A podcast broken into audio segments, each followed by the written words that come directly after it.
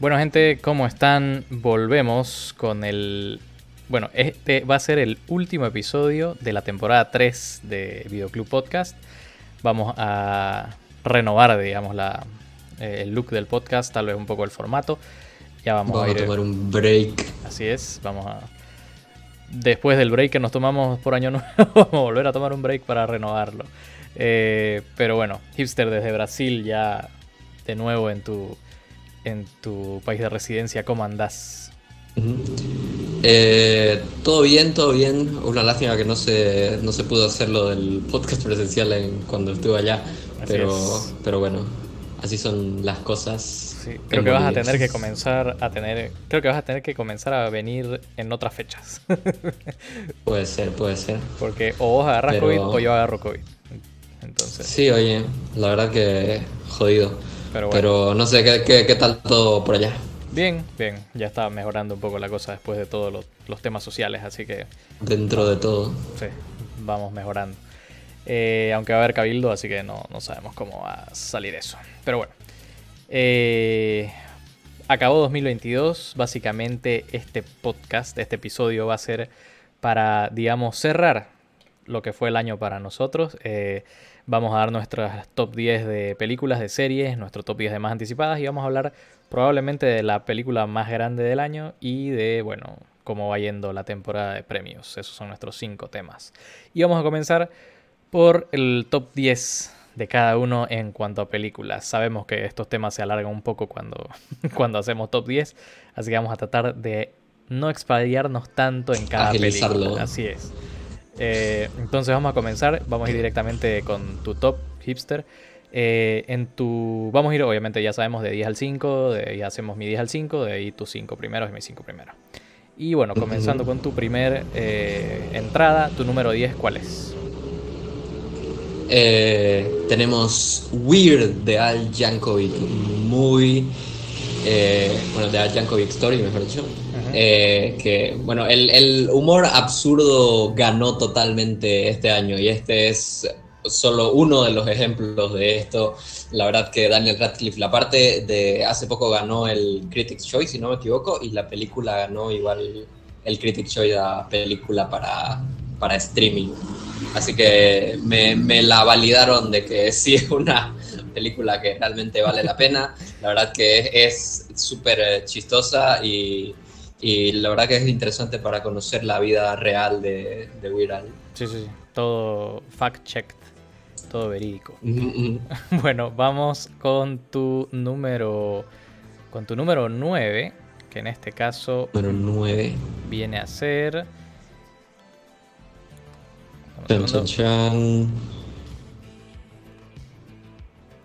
Barbarian. La. Bueno, hay otra, hay otra película de terror. Una de las películas de terror del, año, la verdad que la pasé súper bien viendo esta película. Me parece que tiene, toma giros súper interesantes la producción. O sea, en, general, todos los aspectos me parece que está muy bien hecha. Y, es una historia bastante diferente que, que realmente me, me ganó por completo. Bien, bien. Está disponible en Star Plus, ¿no? Eh, sí, está en Star Plus. Vamos a tratar, o sea, yo voy a tratar de, de, dar la, la, recomendación para de dónde está para ver. La de, la de Weird es, es Roku. pirata nomás, pero... La verdad.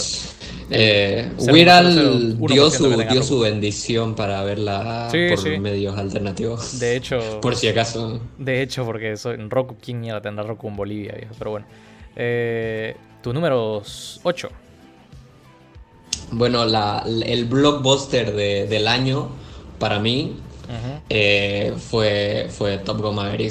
Además fue mi primera experiencia en una sala IMAX, ah, así que no, la verdad que lo recuerdo demasiado bien. Esta película fue un espectáculo visual, eh, una secuela por la que yo no esperaba, no esperaba mucho, la verdad, porque no me gustó mucho la primera película, pero en esta arreglaron literalmente todo lo que, lo que no me gustó de la primera. Realmente una probablemente una de las mejores secuelas que hay en la historia.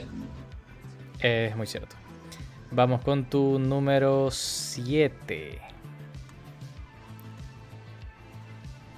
Bueno, Jordan Peele volvió con su tercera película y, No me parece la mejor película de terror del año, realmente. Eh, cómo manejan este tema de, cómo los medios explotan el, mundo del espectáculo y cómo como audiencia a veces alimentamos tipo ese, ese morbo que se genera. La verdad que muy buena tanto temáticamente como a nivel de producción realmente. O sea, Jordan Peele se nota que va mejorando eh, varios eh, aspectos de, hacer cine con cada una de sus películas. Y, o sea, no, yo estoy súper emocionado para ver qué, qué, sigue en su trayectoria. Nope, la, ¿te acordás dónde está? Creo que, no, no llegó a ningún stream. Creo que todavía no, no ha llegado. Ah, ok. Sí, sí, todavía yo la vi en el cine. ¿Y tu número 6? Bueno, Guillermo del Toro hizo una de las mejores películas animadas del, 2022. De hecho, tengo, tengo varias en esta, en esta lista. Pero no, la, realmente Pinocho a, nivel de animación está demasiado bien hecha. El stop motion está. O sea, es, un arte realmente lo que hizo con esta película. y a nivel de historia me, voló la cabeza. No esperaba, no esperaba algo así de una película de Pinocho. O sea, esperaba algo, algo bueno por ser Guillermo del Toro, pero, o sea, cómo tomó esta historia y, le dio este, este giro y esta, eh, no sé, temática sobre la vida misma, eh, increíble. La verdad que sí. Bueno, llegamos a tu número 6, vamos a ir con mi número 10 desde aquí. Eh, de, tus primeros, de tus primeros cinco números, yo tengo dos en mis menciones eh, honoríficas, digamos, si quieres verlo así, que serían que me costó mucho, pero Pinocho está en mis menciones honoríficas. Y, no. Pero es porque la que entró, vos no la has visto. Eh, y si no me equivoco es... bueno, no me acuerdo cuál es la otra, pero sí entró en mis menciones. Ah, Weird. Weird entró en mis menciones honoríficas. Bueno, eh, mi número 10, la que vos no viste justamente. El ah, maldita sea, restregámelo en la cara. Gato con botas, ¿Sabes qué? Lo dije en mi review en TikTok en todos lados. No esperaba nada de esta película. No soy para nada fan de la primera. El universo es que creo que nadie, nadie se lo vio venir. Nadie, para nada. El universo de Shrek para mí entró en un declive después de la segunda. Claro declive. Entonces, no, no había de dónde esperar que esta película hizo, haga lo que hizo. Eh, viejo, el fucking gato con botas tiene un ataque de pánico en medio de la película. O sea, o sea lo, llenaron con dilemas existenciales, confrontar tu propia mortalidad. Y, o sea, lo, la verdad, la, para mí la rompieron entera con esta película. Eh, pasando, Sí, tenés que verla. Eh, pasando a mi número 9, no podés no haberte entretenido con esta película. RRR eh, o Rise, ¿qué? Rise, Roar Revolt. Roar Revolt. Sí. Eh, es tres horas de locura completa. O sea, que no se siente en tres horas. Obviamente sentís que la película es larga, pero ni en pedo son tres horas para, para lo que cuando terminó. Y yo miré mi reloj así de viejo. ¿Cómo duró tres horas esto? No, no se sintieron tres horas. Eh, fácilmente debe tener, creo, una de las secuencias de baile mejor coreografiadas, coreografiadas que he visto. Eh, la verdad, y la, la, canción original ganó, creo, tanto en Globos de Oro como en Critics' Choice. Que, Natu Natu, ¿no? Sí, que parece Nacho Nacho. Este, yo te juro que estaban diciendo Nacho Nacho. Pero no, o sea, la película tiene todo, tiene baile, es un musical, es una película de acción, es una película de drama, es una película de histórica, o sea, tiene muchas cosas, la verdad, y obviamente si dejas pasar el tema de la acción eh, poco creíble, digamos, mucha acrobacia que, claro, o sea, uno de los personajes agarra una bate, agarra una motocicleta como un bate de béisbol, digamos, y comienza a golpear a gente así, o sea, obviamente tenés que suspender un poco tu, tu credibilidad, digamos, pero eh, si logras pasar eso, la verdad que es muy entretenida. Eh, Totalmente. Pasando a mi número 8. Eh, After Sun. Eh, esta película. ¿Tú la viste al final? Sí, sí, sí, la, logré ver. esta película te destruye poco a poco. O sea, es como que... Bueno, al principio te esperas, digamos, una película de, relación padre-hija, que es básicamente lo que te va dando, pero mientras más va avanzando es como que te vas dando cuenta de muchas cosas de, de, de, la relación entre estos dos, entre, padre, entre el padre y la hija, y el estado mental en el que está el padre, y cómo, o sea, te, no, no, encuentro otra forma, mejor decirlo, que esta película te va destruyendo a poco. Porque acaba y, quedas como... Qué, cagada. o sea, que, no, creo que no, no, estoy listo para ser padre, digamos. Creo que fue lo que saqué yo más de esto, así como que no estaría listo para, para entrar a la paternidad ahorita. Pero bueno, la verdad, muy buena película. En mi número 7, The Menu. Eh, The Menu recién llegó a um, Star Plus, por si acaso, si quieren ir a verla. Debe tener uno de los mejores finales que he visto yo en los últimos 5 años, fácil. Eh, cómo atan todo, cómo dan sentido, digamos, a, un detalle que ves, digamos, en los últimos, en la última media hora de la película. Eh, el final me encantó. Eh, Anya Taylor Joy, Ralph Fiennes, Dios mío, Nicolas Hoult, igual o sea, todos la rompen en este cast. La verdad, háganse un favor y vayan a verla, está en Star Plus ya. Eh, y mi número 6 vendría a ser, creo yo, el mejor, la, mejor, la mejor película de cómics del año. No, eh, tenía que meter algo y especialmente valía la pena meter a The Batman. Porque fue, como dije, la mejor película del año en, en cómics. Y además, como que para mí le dio un le dio un plus a Batman. Eh, por cómo la representan. Este es el segundo año de Batman. Eh, se nota que es inexperto, se nota que está aprendiendo, se nota que está emputado todavía. O sea, no está controlando sus emociones, que es algo que caracterizó al Batman que, hemos venido viendo en anteriores interacciones. Y Pattinson para mí la rompió. Eh, Soy Kravitz como Gatúbela también la rompió, Colin Farrell como el pingüino también la rompió, Paul Dano como el acertijo. O sea, mm, obviamente mm, podés hablar de muchas mejores películas, pero para mí The Batman creo que es una muy buena película y merece estar en un top 10.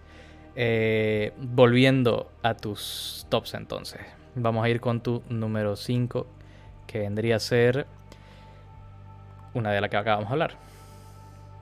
Y sí, de hecho, Afterson, justo como decís, es una película devastadora. Realmente, a lo largo, mientras va avanzando, vas armando este rompecabezas de, qué es lo que pasó, qué es, cuál es realmente la historia que están tratando de contar. Y, o sea, mientras lo vas armando, más te va destruyendo por dentro. Y, sí, igual, como dijiste, realmente las películas sobre paternidad te hacen eh, inspeccionar mucho acerca de tu propia relación con, eso y que, eh, claro, también pensé mucho así de, no, no, quiero esto realmente. Así que sí, la verdad que es una película muy, muy dura, pero que, que vale la pena. Correcto, está en movie por si acaso los que tengan movie. Eh, vamos entonces con tu número 4, que viene a ser Turning Red. Sí, o sea, volví, volví a, esta película a cada vez que salió una película que me gustaba mucho y, y claro, mientras estaba armando el top 10 así como... Y pensé moverla, ponerla en un lugar o en otro, pero al final, la verdad que sigo, me sigo quedando con el disfrute que tuve con esta película. Realmente me parece que funciona muy bien como, como un coming of age, realmente funciona muy bien como una película animada. Eh, todos los colores y, la producción que tiene me parece muy buena. La historia me parece muy original. Eh, realmente me parece uno de, de los proyectos más personales que, que hay en todo el repertorio de de Pixar y, la verdad que me parece que es de las, o sea, no, tengo una película animada más, eh, pero sí, esta es de las mejores que salió en el año. Viejo, ¿cómo te pudiste y lo, y lo sigo sosteniendo. ¿Cómo te pudiste relacionar con el personaje principal, viejo? No sos una niña asiática canadiense. Me, me, me, costó mucho, pero, pero al final lo, lograste. está bien. Me parece bien que hagas ese esfuerzo. Eh, vamos a tu número 3. Marcel, The Shell with the Shoes On.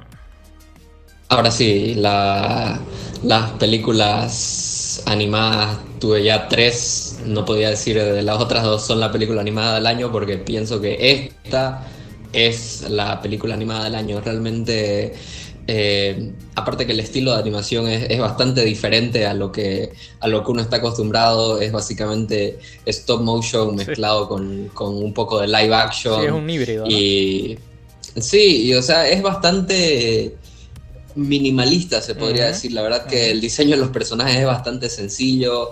Eh, las locaciones, o sea, básicamente toda la película sucede dentro de una, casa.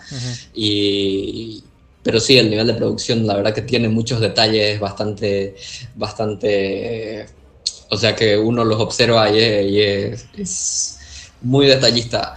Y, la historia, o sea, realmente es una historia que te hace reflexionar sobre la vida, eh, sobre la relación con, otras personas, la comunidad en la que uno vive. O sea, increíble pensar que una película sobre un, caracol que tiene un, ojo sea tan, tan introspectiva y profunda, pero, pero realmente lo es y realmente vale la pena. lo malo es que no está en ningún servicio de streaming, así que va a tener que buscarla alternativamente. Sí, Correcto. Tengo que terminar de verla. La dejé a medias esta película, por eso no la incluí. Eh, vamos con tu número 2. Qué buena peli. Sí, al final la, terminé moviendo. Creo que cuando hicimos el, el, top de mitad de año la tenía en de primer lugar. Pero reflexionando, la verdad que sí es la película que más me afectó emocionalmente eh, realmente me llegué a identificar con, el personaje principal de una manera que eh, muy rara vez me pasa. Y, y sí, o sea, mirándolo desde, desde esa perspectiva llegó a, a, tocarme mucho esta película y me parece que tiene muchos aspectos muy buenos. La verdad que Dakota Johnson la, la parte en esta película y me hubiera gustado que suene un poco más para la temporada de premios, pero lamentablemente no tuvo tanta repercusión. Pero sí, me, me interesa mucho eh, qué va a ser eh, Cooper Rafe en el, en el futuro. Esta es su segunda película y si no me equivoco, su siguiente película va a ser con, eh, ¿cómo se llama este? Stranger Things, de Hellboy. No, no, no. Ah, David Harbour. David, David Harbour y Cooper Hoffman. Ah, ok. Así que... Eh, así que suena, suena interesante, a ver, eh, que me, emociona mucho qué va a ser en el futuro. Así que sí. Eh, está en Apple TV Plus. Y ya. sí, sí. Y con tu número uno, no hay ninguna sorpresa aquí. Bueno, la verdad que, o sea, muchos la terminaron moviendo más abajo. Este para mí siguió como la película del año. Realmente, como dije al principio de mi top, este año ganó el humor absurdo y, esta película es probablemente la mejor película de la historia de absurdista, o sea, realmente toma, toma un concepto tan, tan alocado y lo hace funcionar de, en tantos niveles diferentes, o sea, como una película de acción, o sea, tiene drama, tiene, eh, tiene todo. La verdad que es una película que lo hace todo eh, vive, o sea, realmente le hace, le hace honor a su nombre, es, es todo, está en todas partes y, te mete todo al mismo tiempo y, lo hace de la mejor manera posible. Buenazo. La verdad que sí, sorprendentemente no está en ningún stream todavía. Así que... Supuestamente va a entrar a Prime Video Mm, me parece perfecto, la verdad. Y, una, y, un, golazo para la biblioteca de Prime Video. Eh, bueno, mi top 5 vendría a ser, bueno, Turning Red, ya lo hablamos. Eh, sí, la verdad que es la mejor. Bueno, si hubiera visto Marcel de Schulson, también tal vez podríamos compartir la opinión. Pero bueno, de lo que vi, me parece lo mejor del año en cuanto a animación. Eh, humor excelente. Me, me reí toda la película. La, la, historia me parece bastante identificable sin que necesite ser una niña. Ni, siquiera, ni siquiera llegar a tal punto de ser una niña asiática canadiense. O simplemente ni siquiera necesitas ser, una, ser mujer para identificarte, digamos. Todos fuimos así de cringe de, adolescentes. Así que es, de, es la pubertad misma, digamos. Es. Es, una representación de la pubertad misma. Totalmente, totalmente. Entonces, desde ahí ya te puedes identificar. Entonces, a mí me parece la mejor película animada del año. Eh, mi cuarto lugar, Chacha Reelsman, la verdad, como dijiste, es, eh, es una película que te afecta emocionalmente. Eh, más si llegas a poder identificarte como lo hiciste y como también yo lo hice hasta cierto grado con el, con el personaje principal y de, cómo vas, digamos, con, cómo vas desarrollando una relación con él durante la película y con, lo que le está pasando y con cómo ve las cosas. O sea, me pareció muy eh, identificable todo lo que le pasó y te puedes ver en él en diferentes etapas, digamos, ¿no? Eh, esta película. es un personaje muy entrañable sin ser perfecto. Totalmente, totalmente. Por momentos te molesta. A mí me molestó por momentos el personaje, así como que viejo. Ah, ya, pero. O sea, es, parte de, la, de, esa. de identificarte con él, digamos. me, pareció muy bien hecho este personaje. Y esta es la película, creo, que me hizo reenamorarme de Dakota Johnson. Porque tuve en algún punto un momento así de. Ah, Dakota Johnson, que. Pero fue así como que. Esta película, como me reconquistó. Eh, yendo a mi número 3, eh, vendría a ser el blockbuster del año, la verdad. Eh, Avatar se llevó la, más plata, obviamente, pero creo que, pues, que por historia, por, por darle continuidad a una historia que la verdad nadie tal vez pedía una continuidad, salvo los fans super acérrimos, digamos, pero, pero sí como que en todo el mundo así, cuando hablaron de Top Gun Maverick, 40, como además de 40 años después, fue así de, ¿what? ¿Por qué? pero nos callaron la boca a todos los que dudamos, la verdad, porque fácilmente es fácilmente te puedo decir el mejor blockbuster del año, como creo que vos también dijiste. Eh, y aguante Tom Cruise. Y la número 2, eh, The Northman. La verdad, esta película se quedó conmigo todo el año. Eh, me parece una... O sea, creo que la, desde que la vi fue así de viejo que estoy viendo. Esto es lo más cercano a un God of War en el cine que voy a tener, creo. Así que como que me apegué a esta película demasiado. Eh, eh, el protagonista, el actor eh, Alexander Skarsgård, la fisicalidad que trae al rol me pareció increíble, la verdad. Es, es, un rol que te requería que, pongas mucho tu parte físicamente y él lo dio todo.